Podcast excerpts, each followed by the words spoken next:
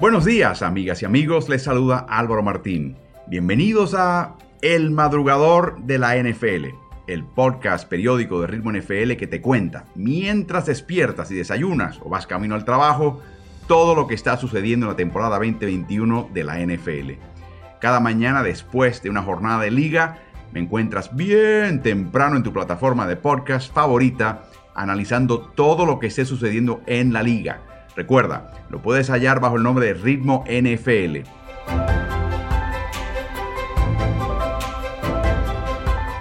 Vamos a arrancar el episodio de hoy. Bienvenidos.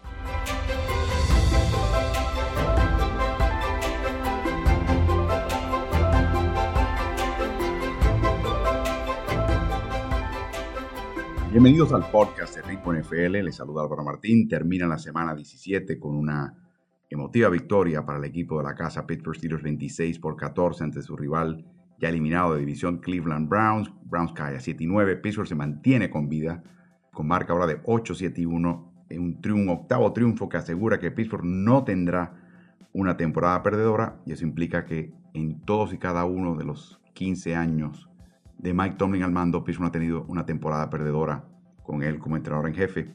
Yo le estaba comentando a través del trabajo que hago para el equipo de Pittsburgh que a mí me parecía que esta semana se podía tomar la semana libre Mike Tomlin porque el equipo iba a estar enfocado. Eh, y generalmente ese fue el caso.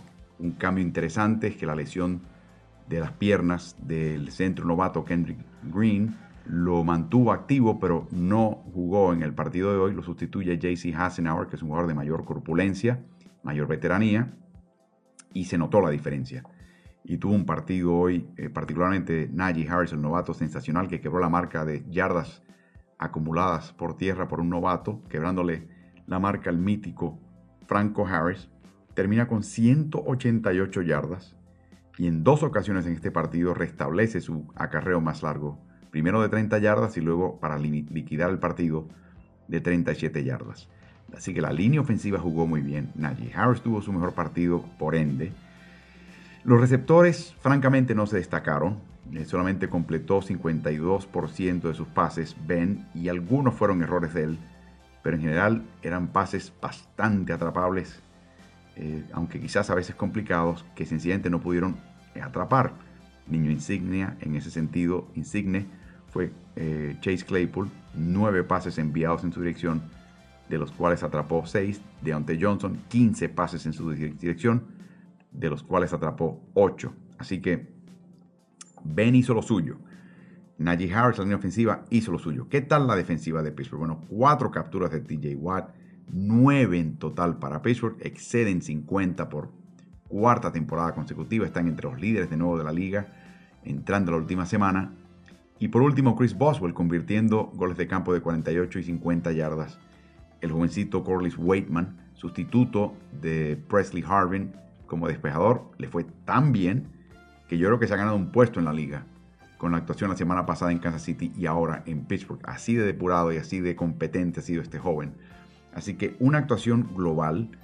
Lo único al final que hay que eh, tener en mente es eh, que se cumplieron un par de cositas. Primero, estuvimos, estabas al borde de tu asiento pensando que quizás veías la historia frente a tus ojos, si conseguía una capturita más TJ Watt, hubiese eclipsado la marca de Michael Strahan. Recuerden que Watt ha perdido dos partidos este año por lesión.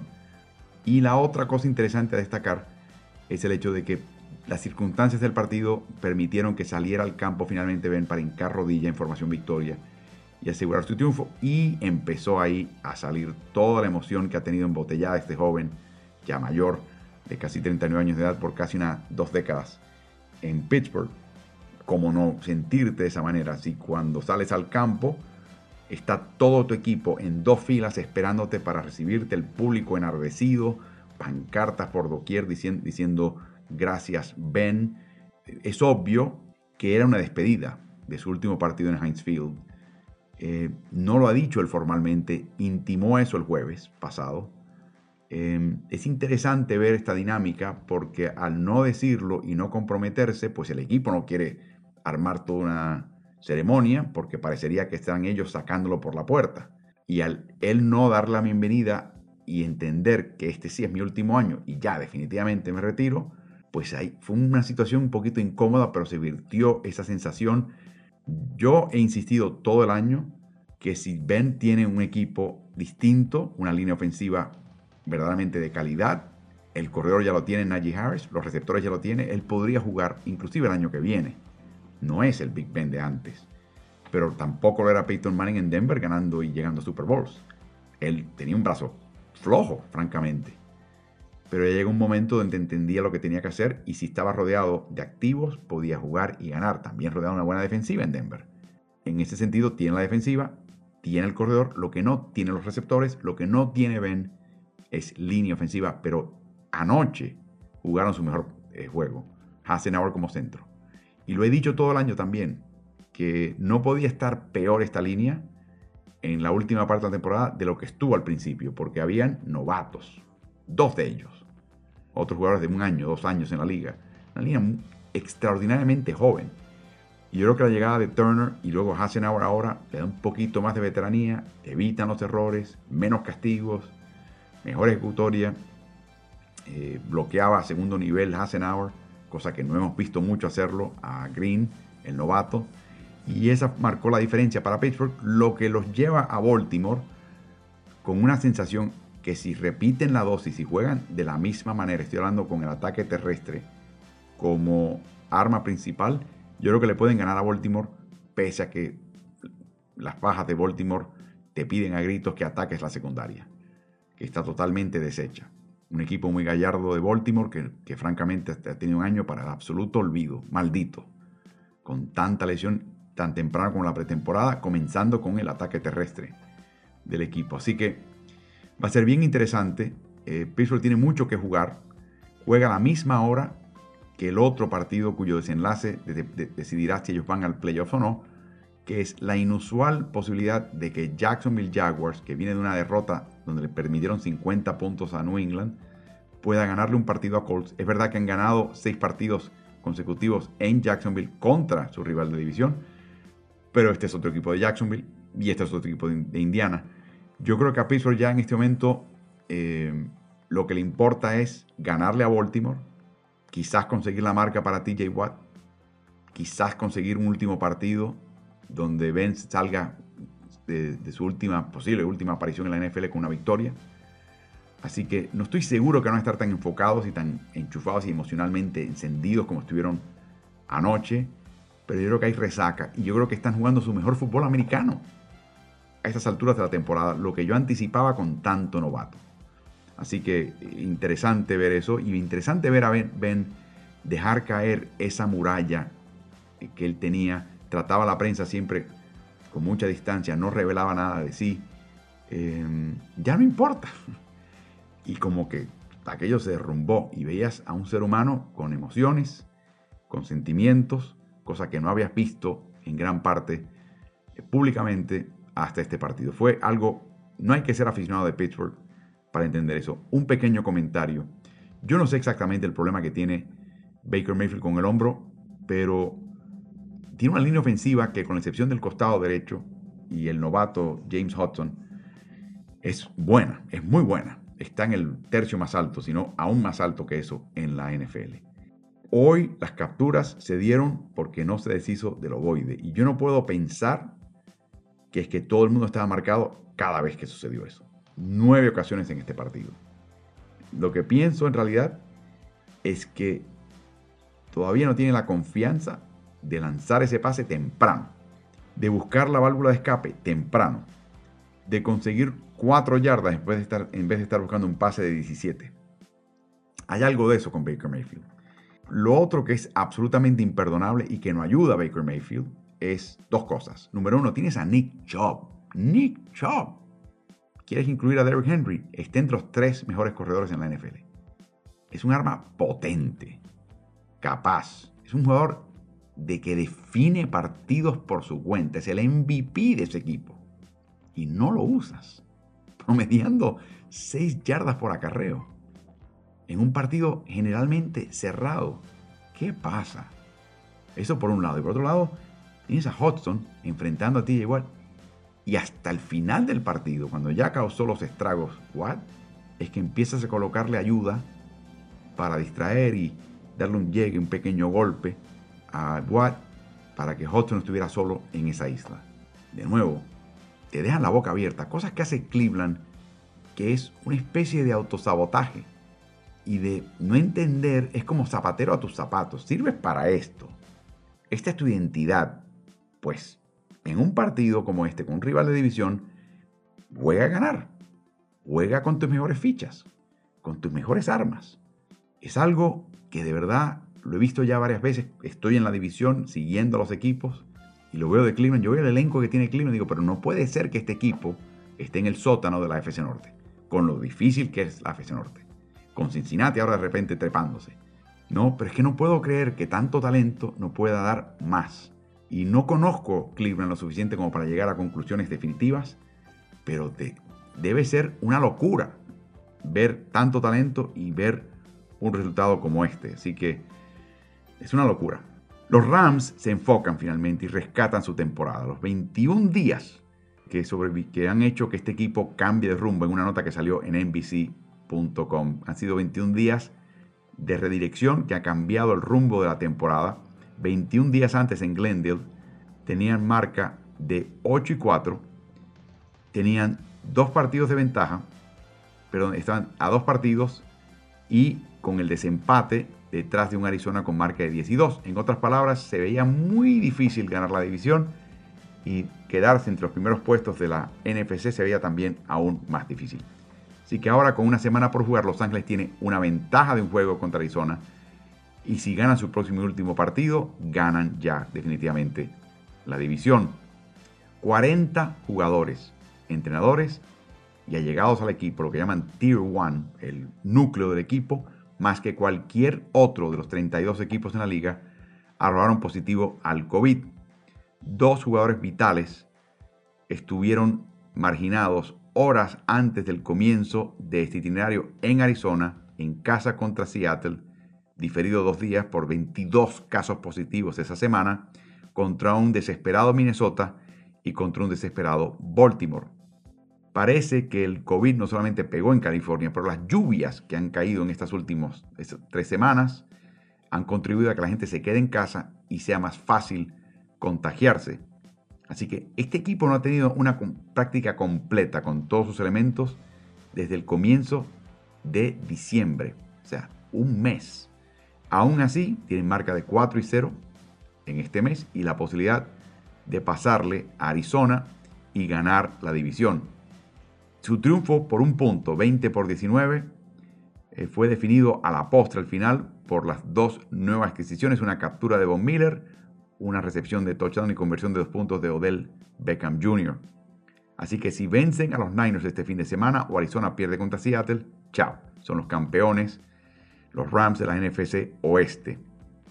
El día de Navidad fue un día particularmente extraño para este equipo porque el tackle izquierdo y ancla de la línea ofensiva, Andrew Whitworth, se fue a acostar la noche de Nochebuena, viernes por la noche, sintiéndose un poquito extraño. El día siguiente, el kinesiólogo del equipo, Reggie Scott, le dijo a Whitworth, hey, si no te sientes bien, a las 5 de la mañana tienes una prueba del COVID. No durmió mucho esa noche, sintió un poquito de fiebre, se dio cuenta que su equipo le hacía falta que él jugase el domingo, y trató de ver si de alguna manera evitaba la prueba y evitaba ser puesto fuera. Pero se dio cuenta que si verdaderamente tenía el COVID tenía que tomar la prueba, tenía que sacrificarse y no jugar para sencillamente evitar mayores estragos dentro de las filas de los Rams. Tomó tres pruebas rápidas de antígenos eh, a las 5 de la mañana y las tres arrojaron positivo, así que no jugó. Su reemplazo, como tackle izquierdo, Joe Noteboom, ya estaba fuera con el COVID y pensaban que quizás podía estar listo para el partido. Pero al montarse en el autobús para Minnesota, la prueba PCR Noteboom volvió a arrojar positivo. El tercer tackle, David Edwards, titularizó el partido. Pero 18 jugadas tras el comienzo del cotejo, se lesiona el centro Brian Allen y tuvieron que empezar a rebarajar esta, esta línea y finalmente colocaron al novato no fichado en el draft, Alaric Jackson, para jugar 52 jugadas como tackle izquierdo contra los Minnesota Vikings. Así que, ¿qué hizo este Jackson? En 52 jugadas, el cuarto tackle izquierdo no permitió captura y permitió solamente una presión de Matthew Stafford. Y los Rams ganaron 30 por 23. Dice que Whitworth, que en las últimas semanas con todo este tema y el rollo del COVID, ha colocado a jugadores a jugar en situaciones incómodas y a practicar cosas que antes no practicaban y sencillamente los ha redondeado y los ha preparado un poquito más que si hubieran tenido que entrar a esa situación de golpe. Recuerden que 35 de sus jugadores arrojaron positivo en diciembre, pero ahora tienen una ventaja. La liga instaló una nueva regla, una nueva, un nuevo procedimiento. Aquellos que ya arrojaron positivo en diciembre y se han recuperado, no tienen ni siquiera que someterse a pruebas hasta que termine la temporada, porque la liga le da a aquellos que arrojaron positivo un periodo de vacaciones de 90 días, mes y medio, cosa que ya aprueba el Centro de Control de Enfermedades en Atlanta, la agencia federal que dictamina cómo lidiar con el, el COVID. Así que más de la mitad del plantel de Los Ángeles ya terminó la temporada de pruebas, de testeos. Enfrentaron el COVID, lo, rebasaron y ahora están de vuelta. Así que es algo verdaderamente interesante, impresionante, que lo que fue desventaja en un momento ahora se convierte en ventaja con esta nueva política. Recuerden, los Rams tenían un avión fletado donde caben 239 personas, pero esta vez solamente fueron 75 y utilizaron 8 autobuses para transportar a esas 75 personas, o sea, poco menos de 10 personas por autobús. ¿Por qué? Porque querían distanciarlos en todo momento para evitar mayores contagios. No tuvo un buen partido Matthew Stafford, entregó el balón tres ocasiones por el segundo partido consecutivo y si lo vuelve a hacer de ahora en adelante, este equipo no va a ir muy lejos. En playoffs, eh, particularmente el se pase a Chuck Clark, que, que, abrió la anotación con un pick six, una intercepción de vuelta hasta la anotación. Este es el Matthew Stafford de Detroit, no el que quería el equipo de Los Ángeles con una, un esquema distinto y con una manera de jugar distinto. Pero siempre han hallado la fórmula para conseguir el tema. Beckham hizo una jugada final tremenda, pese a recibir un tremendo impacto. Y Von Miller con Baltimore eh, en una primera oportunidad en la yarda 38 y sin tiempos por pedir, se enfrentó a Patrick McCarry y finalmente pudo conseguir a Tyler Hunter con una, captura de 8 yardas que esencialmente definió el partido. Los Rams han hallado una joya en Cooper Cup y fue parte importante de ese triunfo contra Baltimore. Cup encabeza a todos los receptores en la liga en recepciones, en yardas recibidas y en touchdowns. Y está, eso se llama la triple corona. Se puede convertir en el primer receptor desde Steve Smith en el 2005, o sea, en 16 años, en encabezar la liga en estas tres categorías. El domingo pasado, Cobb se convirtió en el cuarto receptor en la historia y solamente en 16 partidos en, en elaborar una temporada con al menos 100 recepciones, 1500 yardas y 15 touchdowns. Cuando examinamos el draft del 2017, donde fue Cobb seleccionado, vamos a ver quiénes fueron los receptores seleccionados antes de él. Entre los primeros cinco, Corey Davis, por Tennessee. Séptima ubicación global, Mike Williams a Chargers. La novena, John Ross a Cincinnati. Trigésima séptima, o sea, en la segunda vuelta, Say Jones a Buffalo. Curtis Samuel con la 40 a Carolina. Juju Smith Schuster en la posición 62 al fin de la segunda vuelta para Pittsburgh. Y luego con la posición 69 de una universidad llamada Eastern Washington, o sea, Washington Oriental, que es en el estado de Washington, en el Pacífico de los Estados Unidos, un tal Cooper Cup. Más adelante, en la posición 84, Chris Godwin fue a Tampa, y en la 96, Kenny Golladay terminó en Detroit. Así que los mejores receptores del 2017 fueron fichados eh, en la sexta, fueron los, el sexto, séptimo y, octa, y un décimo receptor fichado globalmente. El sexto receptor fichado en el draft fue Smith Schuster, el séptimo fue Cobb y el undécimo fue Godwin. ¿Por qué cayó a tan bajo en la estimación de los evaluadores de talento de la NFL quien hoy amenaza con ser la triple corona en la posición de receptor, sencillamente porque recorrió las 40 yardas, los 36 metros, en 4.62 segundos en su día de evaluación en Eastern Washington. Los receptores buenos, los veloces, pueden recorrer esas 40 yardas en 4.3 segundos, algunos en menos de 4.3. 4.6 es una lentitud que para la posición espanta a un equipo de NFL. Jamás considerarían eso, y mucho menos si jugabas en una universidad relativamente chica, como lo fue Eastern Washington. Así que no sabíamos si era un gran receptor en su conferencia. Lo que sí sabíamos es que tenía muchísimas estadísticas marcadas en Eastern Washington y asumíamos que era por su nivel de práctica. El otro día, Cobb habló de su reacción de, su tiempo marcado en las 40 yardas y dice, la última vez que yo puse la mano en el, en el campo y corrí 40 yardas en línea recta fue en el combinado.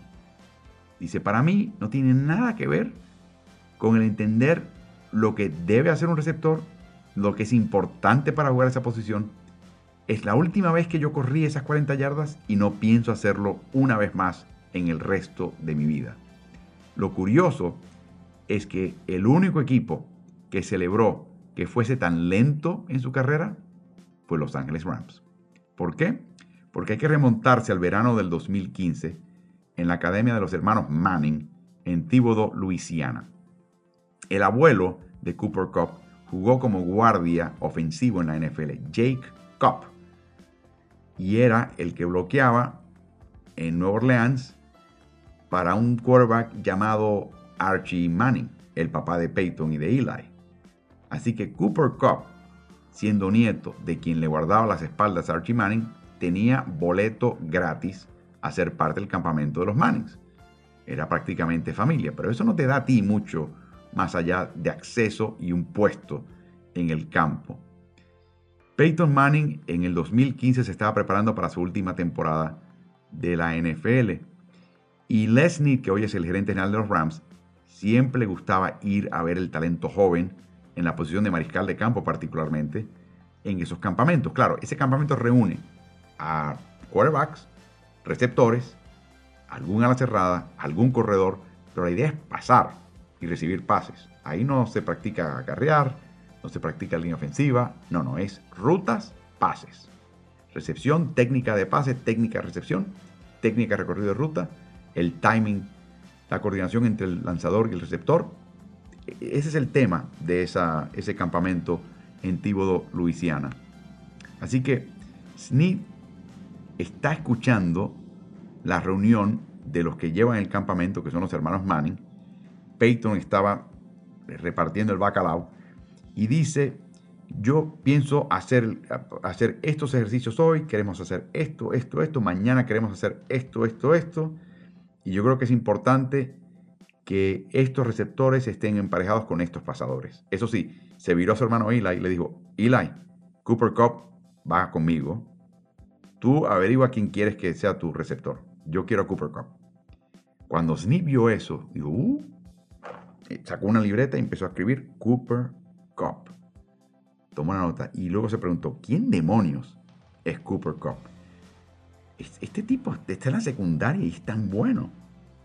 El hecho es que Peyton Manning personalmente le lanzaba a Cooper esa noche y lo vio practicar de noche Snead y vio que, corría unas rutas tremendas, que acaba de terminar su segundo año en Eastern Washington y que como receptor técnicamente estaba depuradísimo. Le tocó jugar contra ciertos esquineros que terminaron en la NFL a nivel universitario.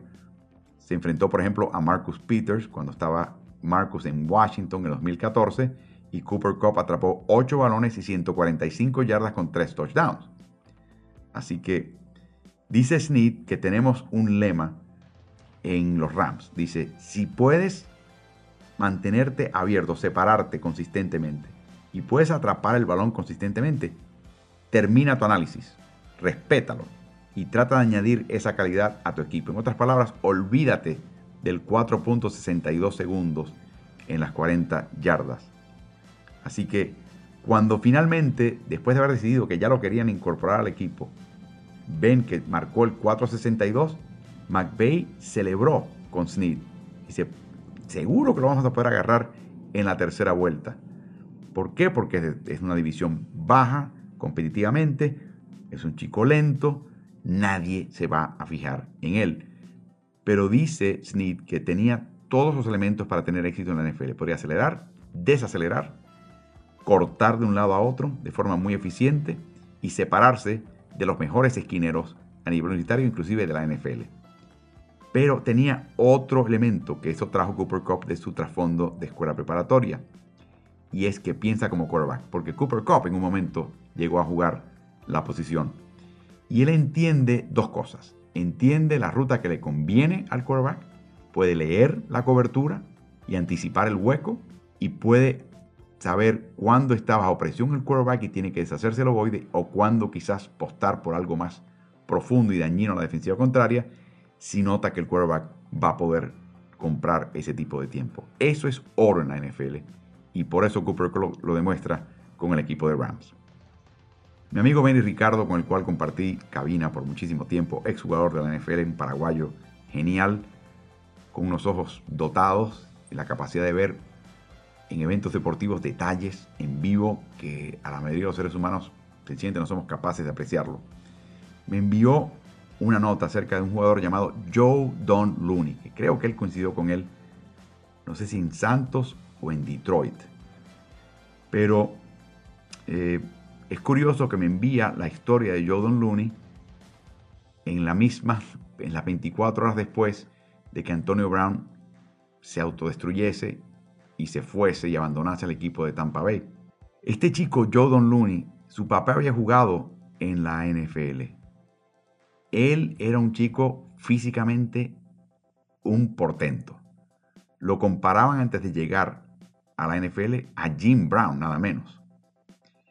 Y todavía, hasta después que había terminado su breve carrera, que solamente duró cinco años, Don Shula, que fue su entrenador en jefe, decía que él consideraba que Joe Don Looney era Herschel Walker antes de que llegase Herschel Walker, un tipo, un físico increíblemente dotado una gran capacidad en la posición de corredor, pero también tenía una característica y era que volvía loco a su entrenador. Eh, los medios le encantaba ver a este chico, pero eh, estaba verdaderamente eh, mentalmente desubicado y lo consideraban y lo tildó Bill Walsh como un coach killer, el tipo de jugador que tiene tanto talento que el que no conoce fútbol americano y desde afuera dice, pero si tienen a Joe Don Looney, ¿cómo es posible que no ganen más? Entonces la culpa se la echan al entrenador, cuando el que socava el equipo y el que es el cáncer en el equipo es el jugador. Eso es lo que se llama en inglés un coach killer y se puede traducir al español como un mata coach, mata entrenador o mata entrenador en jefe. Steve Sable, que trabajó por años en NFL Films, decía que era el jugador menos entrenable en la historia de la NFL. Este chico comenzó en la Universidad de Texas, no como jugador, como estudiante. Para jugar, se mudó a Cameron Junior College y luego se unió a los Oklahoma Sooners en 1962.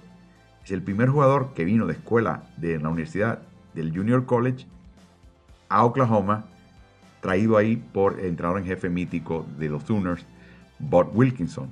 Pero ya empezó a dar desde temprano notas de cómo iba a ser su carrera. Era un jugador sensacional. Contra Syracuse tuvo un partido tan espectacular que el New York Times le dedicó un artículo en su edición dominical. Sin embargo, eh, no jugaba de forma constante y de inmediato lo resentía. Comenzó a estar desencantado con la cultura de Oklahoma. Odiaba, por ejemplo, que los atletas vivieran de forma distante y separada del resto de los estudiantes. No le gustaba comer eh, solamente con atletas pensaba que la gente lo, subestimaba por haber venido de Junior College y tampoco le gustaba el sistema eh, de reglamentos y disciplinario de Bob Wilkinson. Así que una cosa que sí tenía Looney es que era un maniático del entrenamiento y entrenamiento de todo tipo. Eh, obviamente alzaba pesas, Pero lo que quizás más chocaba en esa época, estoy hablando de los años 60, principios de los 60, es el hecho de que tenía una rutina de elongamiento, de estiramiento, que era totalmente eh, desconocida en el momento. También tomaba vitaminas, cosa que en ese momento nadie tomaba. Le encantaba levantar pesas y se la pasaba en el gimnasio de Alvin Roy en Baton Rouge levantando pesas. Y por supuesto, Alvin Roy también fue conocido como uno de los originales distribuidores de anabólicos dentro del fútbol americano profesional, tan temprano como la década de los años 60, sobre todo con el equipo de cargadores eh, de Los Ángeles y luego San Diego. De repente salió de ese verano del 63 Looney infladísimo, cortado. Te das cuenta que la sospecha es que había tomado muchísimos anabólicos.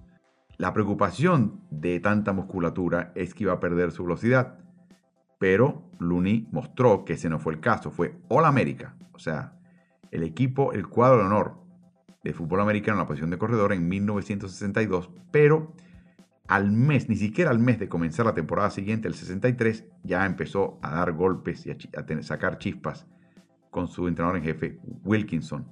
Perdían 21 a 0 contra Texas. Y ese día sumó 4 yardas en 6 acarreos lunes. Y estaba totalmente deprimido. Y algunos pensaron que Tommy Novis, el afamado apoyador medio del equipo de Texas que terminó con Atlanta, lo había maniatado, pero no. Su compañero de equipo, Ronnie Fletcher, dice, ¿sabes qué? Se rajó Joe Don. Sencillamente no puso el esfuerzo necesario. Así que de nuevo, es un jugador talentoso que necesita estar mentalmente enfocado y motivado para que todo salga a la perfección y eso no hay garantía alguna. Recuerden, el talento ya había hecho que Wilkinson hiciera algo que nunca antes había hecho, que era traer un jugador de Junior College. Y por lo tanto, los New York Giants dedicaron una selección de primera vuelta de un jugador que a la postre fue expulsado del equipo de Oklahoma. O sea, así de bueno era Looney y su potencial que los Giants lo seleccionan en la primera vuelta, aún después de que Wilkinson lo hubiera despedido del plantel de Oklahoma Sooners. Y estos mismos problemas que vio a nivel universitario los vio a nivel profesional. Por ejemplo, no seguía el código de vestimenta de los Giants ignoraba la prensa. Sencillamente no aparecía en ciertas prácticas. Y después de 28 días de este comportamiento, ni siquiera haber, habiendo jugado el primer partido de pretemporada, los Giants con la selección de primera vuelta lo traspasan a Baltimore, a los Baltimore Colts, por el profundo Andy Nelson y el receptor R.C. Owens. Como diciendo, me lavo las manos, decía Nueva York, encárgate tú de este paquete, Don Shula. Don Chula en ese momento entrenador en jefe de Baltimore antes de llegar a Miami. Chula nunca iba a entender por qué, qué motivaba a este chico y cómo motivarlo, pero hizo más de lo usual para tratar de sacar y extraer de él ese gran talento. Looney, después de tanto anabólico y tanta pesa, tenía unas piernas que eran unos troncos de árbol y se la pasaba quejándose de que los pantalones estaban muy justos alrededor de sus muslos. ¿Qué hizo Shula? Lo consintió. Se consiguió un par hecho a la medida para que no tuviera ese problema. Cuando Looney no pudo verdaderamente dominar porciones del esquema ofensivo de los Colts, lo mantuvo en el terreno y cuando estaba en el terreno simplificaba Shula el esquema de jugadas. Pero obviamente hay ciertos momentos del partido donde necesitabas tener cierta jugada, cierta certificación, tenías que sacar a Looney. No podías confiar en él. Así que se podía perder, se podía distraer, se podía, te podía hacer cometer un error que te costaba el partido. Así que intentó por más que pudo, pero finalmente jugó 13 partidos con los Colts. Lenny Moore, que es un gran corredor y llegó al Salón de la Fama, eh, no se acuerda mucho del impacto que tuvo Looney. Lo que sí se da cuenta es que Baltimore en ese momento era un equipo eh, y una franquicia que hacía las cosas un poquito al estilo militar. Piensen en Johnny United y ese recorte militar que tenía. Esa era la, la filosofía, la manera de vida de ese equipo. Así que imagínense ustedes cuando en noviembre de 1964 está en el estacionamiento del estadio y Looney se mete en un problema de argumento político con una pareja. El Looney de una tendencia política, la pareja de otra. Finalmente, aunque fue una discusión muy acalorada, Se separaron, la pareja se fue por un lado, Looney se fue por otro. Sin embargo, se le ocurrió a Looney reclutar a un amigo, invadir el apartamento de esta pareja y atacarlos. Fue agarrado por la policía, el juez municipal le dio probatoria de un año y lo multó 100 dólares por asalto y 50 por sus actos maliciosos.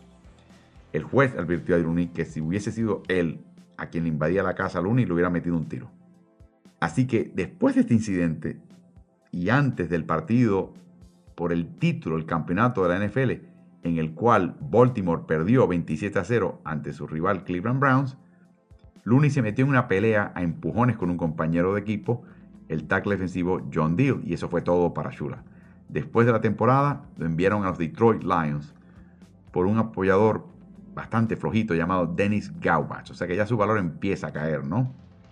Inclusive le preguntaron a Looney que qué pensaba de ese traspaso y dice, me parece que los Colts sacaron la mejor parte. O sea, incluyendo, eh, criticándose a sí mismo. Con Detroit estuvo solamente 12 partidos a través de dos temporadas. Y de nuevo, frustrado porque lo sacaron de un partido en una situación de gol eh, en la cual le había ido muy bien, había cargado con el balón y con la ofensiva. Y cuando se acerca la línea de gol, el entrenador en jefe, Harry Gilmer, lo saca. Y en un momento le pide solamente que entre al campo para dar la jugada y retirarse. Y dice, si, quieres un mensajero, llama a la empresa de cables. Y eso fue todo lo que tenía que hacer. Así que lo enviaron a Washington, donde Otto Graham, una gran leyenda como quarterback, como jugador, ahora entrenador en jefe, ya sabía la reputación de Looney y no lo quería en su plantel, pero lo trajeron de todas maneras porque de nuevo el talento y el potencial de este chico era tremendo. Por supuesto, tuvo problemas aprendiendo el esquema de jugadas, no quiso entrar a un partido contra Cleveland porque se pensaba que no estaba perfectamente elongado y acondicionado. Recuerden que este chico tenía muchas lesiones de músculos por el tema de los anabólicos y cuando finalmente le fue bien, intentó renegociar un contrato de 27 mil dólares en aquella época y el resultado fue que lo echó el equipo de Washington. Así que ya un cuarto de la NFL de entonces, que tenía 16 equipos, había descartado a Looney y los otros dos equipos no estaban interesados en contratarlo. En ese momento, su unidad de reserva del ejército de los Estados Unidos fue reclamada para ir a pelear a Vietnam. Looney trató de evitar esa asignación eh, y de hecho demandó al gobierno de Estados Unidos diciendo que el comandante en jefe no estaba autorizado para mandar una unidad de reserva a pelear en una guerra que no había sido declarada formalmente. Por supuesto que perdió esa demanda y finalmente fue enviado a Phu Bai en el Vietnam del Sur. Fue un momento muy difícil. Eh, su esposa Peggy Collins acaba de dar a luz a su hijita Tara. Looney eh, siempre había dicho a todos sus compañeros de equipo que en realidad él quería un varón, así que el que haya sido una niña como que lo desilusionó. Por supuesto, Looney también tenía amoríos con otras mujeres, lo que sería problemático para Peggy. Y peor aún en Vietnam, empezó a sentirse deprimido y a ingerir estupefacientes. Cuando regresó a los Estados Unidos en julio de 1969, se dio cuenta que si estuviese jugando en la NFL por tres partidos más, tendría el mínimo de partidos para poder recibir la pensión total de un ex jugador de NFL. Así que se las agenció para buscar una plaza con los Saints. Y sabiendo que jugadores lesionados no podían ser descartados, Looney trató de mantenerse fuera del campo sin mucho juego, diciendo que tenía un problema de los isquiotibiales. Acarrió el balón en tres ocasiones, perdió cinco yardas netas y después de tres partidos, con la pensión asegurada, chao, lo despidió el equipo de Saints, su último equipo en la NFL. Una historia tremenda. Oriundo de Texas, siempre le hubiese gustado jugar para los Cowboys, pero Dallas no estaba interesado. Tiene 27 años de edad, su carrera básicamente terminada, ingería drogas, su eh, matrimonio con Peggy deshecho. Cuando Peggy lo demanda por divorcio, el comentario de Looney a su ahora ex esposa es, esa hijita va a ser tu problema, como diciendo, encárgate de ella. Peggy se mudó con Tara a Nueva York, Looney dejó de pagar manutención después de un par de meses, finalmente terminó su carrera con 724 yardas acarreadas en 42 partidos de la NFL. Su vida tornó a, un giro eh, peligroso. Al terminar su carrera, empezó a convertirse en una mula que transportaba marihuana entre Fort Worth y la costa del Pacífico de los Estados Unidos. Con el círculo con que él andaba, terminó visitando Hong Kong para tratar de limpiar su cuerpo y su mente de toda la, porquería que estaba circulando en su mente y circulando en su cuerpo, pero inmediatamente cambió a metanfetaminas y otras eh, drogas de mayor potencia. Así que regresó a los Estados Unidos, ya incorporando la meditación y la yoga. Vivió en una granja en Diana, Texas, y lo visitó un narco que buscaba llevar narcóticos de Perú a Ciudad de México. Parte del trabajo requería que él tenía que probar la droga para asegurarse que la mercancía estaba lo correcto, la mayoría del cual era cocaína. Luni, por supuesto, lo dijo que sí a eso. Y eh, esta experiencia en Centroamérica, tratando de distribuir drogas, fue tan y tan difícil para él que, por lo menos por un tiempo, dejó de ingerir drogas de todo tipo. Pero en abril del 72, los oficiales federales eh, entraron a su granja en Diana, Texas, y encontraron que el chico tenía LSD, estaba ingiriendo y tenía, estaba en posesión de una arma de fuego ilegal, una metralleta de calibre 45. No fue a la cárcel, pero eh, mientras tanto su papá y ex oficial de NFL, Don Looney, ex jugador y ex oficial, lo mantenía y esas drogas psicodélicas eran parte de su mundo. En el 75, eh, sus viajes por todo el mundo lo llevaron a conocer al maestro Baba Muktananda, un sadhu de yoga que estaba dando un seminar cerca del aeropuerto de Houston, un señor petizo de 62 años de edad que decía que la vida había que centrar alrededor de meditación y de tratar de apreciar a Dios en cada uno. Así que el Uni entendió todo esto y lo vio como la clave para su futuro. Así que siguió a Muktananda desde la India a Ganeshpuri, a Nueva Zelanda y finalmente de vuelta a los Estados Unidos. Los que lo conocían de su época de jugar no lo podían creer. Había perdido un montón de peso y estaba tratando de mantener y, canalizar toda su energía en algo útil, algo que fuese exitoso, en este caso, estas creencias religiosas. En un momento se topó con su ex esposa Peggy en una calle en Manhattan y Peggy quedó en shock porque estaba súper flaco. Em, y seguía hablando del gurú y le estaba diciendo que eh, había conseguido ser célibe desde aquel momento que se divorciaron, etcétera, etcétera, etcétera. Pero mientras tanto, también tenía una relación con una chica llamada Susan Smith, que luego con la cual se casó, eh, y también tenía que cuidar, escuchen esto, al elefante de Muktananda, un elefante llamado VJ. Y también tenía que comprar la comida para este grupo, este, este culto, con meditaciones a las 3 de la mañana. Y en ese momento empezó a comentar a los amigos de las ventajas de poder ingerir y tomar tu propia orina como parte de este tratamiento. Cuando llegó la década de los 80, siguió deambulando por aquí y por allá, se mudó de vuelta a Texas, eh, pensó que la montaña Cathedral en Texas tenía elementos místicos eh, y se reconectó con su hijita Tara. Una relación que trató de establecer, aunque nunca la estableció del todo. Mencionaba a Tara en ese momento, un adolescente de 15 años de edad, dice, hubiese cualquier cosa para estar con mi padre porque mi mamá y yo nos estábamos llevando y no tenía con quién hablar. Empezó a vivir como un, una persona que vive a la intemperie en Texas, preparándose para un apocalipsis venidero, pero eso no duró mucho. Luego se colocó en una situación donde empezó a trabajar en deportes al aire libre con amistades, construyó una casa. A los 45 años comenzó a viajar en bote por rápidos estaba camino a una carrera de rápidos en 1988 cuando la vieja motocicleta en la cual estaba salió de la carretera y se estrelló. No hubo marcas del caucho que frenó en la carretera.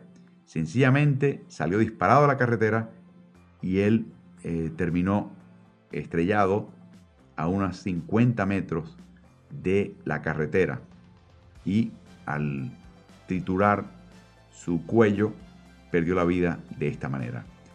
Es un caso tétrico, triste, el caso de, este joven. Eh, lo menciono porque me, me recuerda un poquito el talento otorgado y desperdiciado en Antonio Brown, con la diferencia de que Antonio Brown tuvo una muchísima mejor carrera que Don Looney. De hecho, el caso de Antonio Brown amenaza con ir al Salón de la Fama con todo lo que logra, pese a todo lo que decepcionó. Pero así son las, así son las vidas en la NFL y agradezco a Ben Ricardo el que me haya recordado el caso de Joe Don Looney. Por último, Buffalo es un lugar que normalmente no se asocia como un gran destino para agentes libres, pero sigue teniendo sus encantos. Por ejemplo, Isaiah McKenzie, que es tan aficionado a la comida, aunque es un chico flaco, bajito y flaco, tiene tener un metabolismo altísimo. Cuando un amigo de él le hablaba de la barbacoa, la barbacoa, invirtió en, el proyecto de su amigo de armar una barbacoa en Miami. Y se la pasa diciendo, tengo antojo por comer tal cosa. Bueno, eh, antes de llegar a Nueva Inglaterra, llevó a su perrito de 5 años, de 5 meses, perdón, un pitbull que él llama Papi, a la persona que lo iba a cuidar. De regreso, pensaba que podía comerse una hamburguesa en un lugar que él prefiere que se llama 40 Thieves Kitchen and Bar. Pero ¿qué pasa? A las 8 y 40 va para allá y se da cuenta que el lugar está cerrado. ¿Por qué? Porque es la Nochebuena. Entonces escribe en Instagram una petición. ¿Alguien tiene comida en su casa que pueda compartir conmigo porque tengo hambre? Bueno, la familia Timms lee eso porque sigue, es que gran aficionado a Buffalo Bills, lee este, este posting, esta declaración en Instagram y le escribe, le dice, mi familia se llama Teams, yo me llamo Chris Uva, estamos en el barrio de Park Meadow, en el norte de Buffalo, y aquí está la dirección de mi tío, la familia Teams, ven para acá, aquí tenemos comida. Dice Uva que no es la primera vez que le contesta a un jugador y que trata de entablar una conversación. Le he mandado mensajes directos a Josh Allen una vez por semana y nunca me contesta. Así que asumí que a Isaiah McKenzie tampoco me iba a contestar. La respuesta no duró mucho tiempo, llegó instantáneamente. McKenzie contestó, no digas más, voy en camino. Y en menos de 15 minutos el Mercedes de Mackenzie llegó a la casa de los Teams. La familia Teams, la familia Uva, son polacos, de extracción polaca.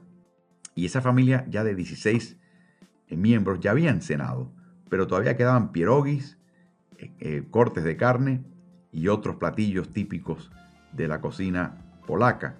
Así que lo que hicieron fue colocar a Mackenzie en la silla del extremo de la mesa, le limpiaron la mesa y le empezaron a traer platos con estas comidas. Dice Mackenzie, me sentí como un miembro de la familia, como si fuera un tío o algo así.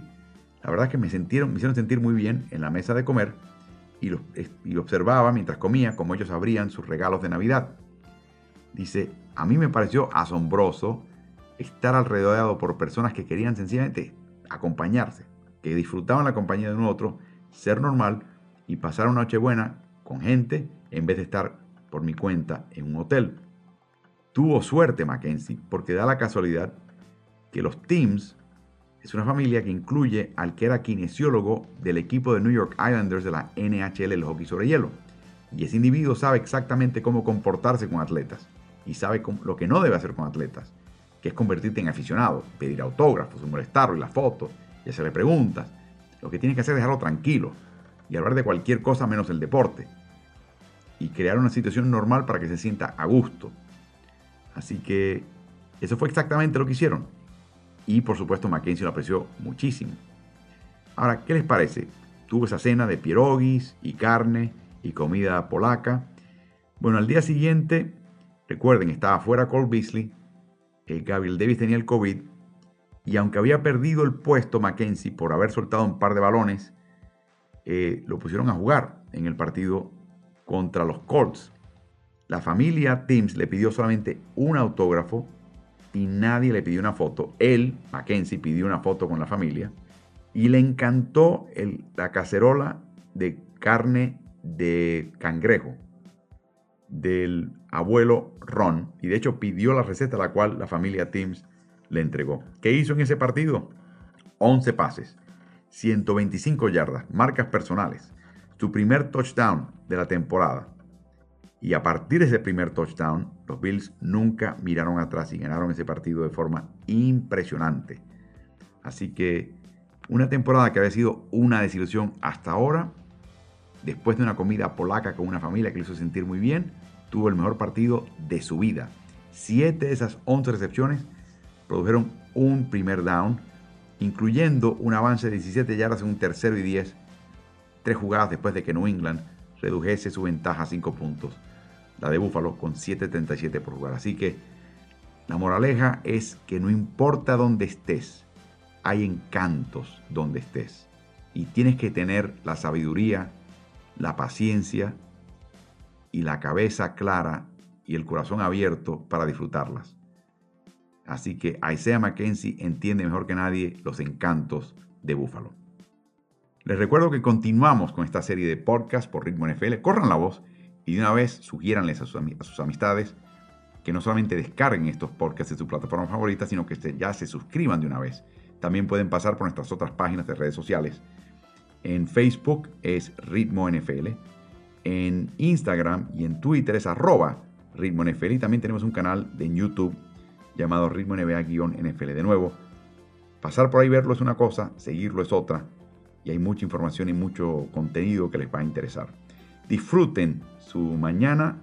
Queda una semana de temporada regular. Habrá mucha definición, sobre todo en el, en el orden de los equipos clasificados y en la parte baja de esa clasificación. Así que espero que lo disfruten y que tengan un lindo día.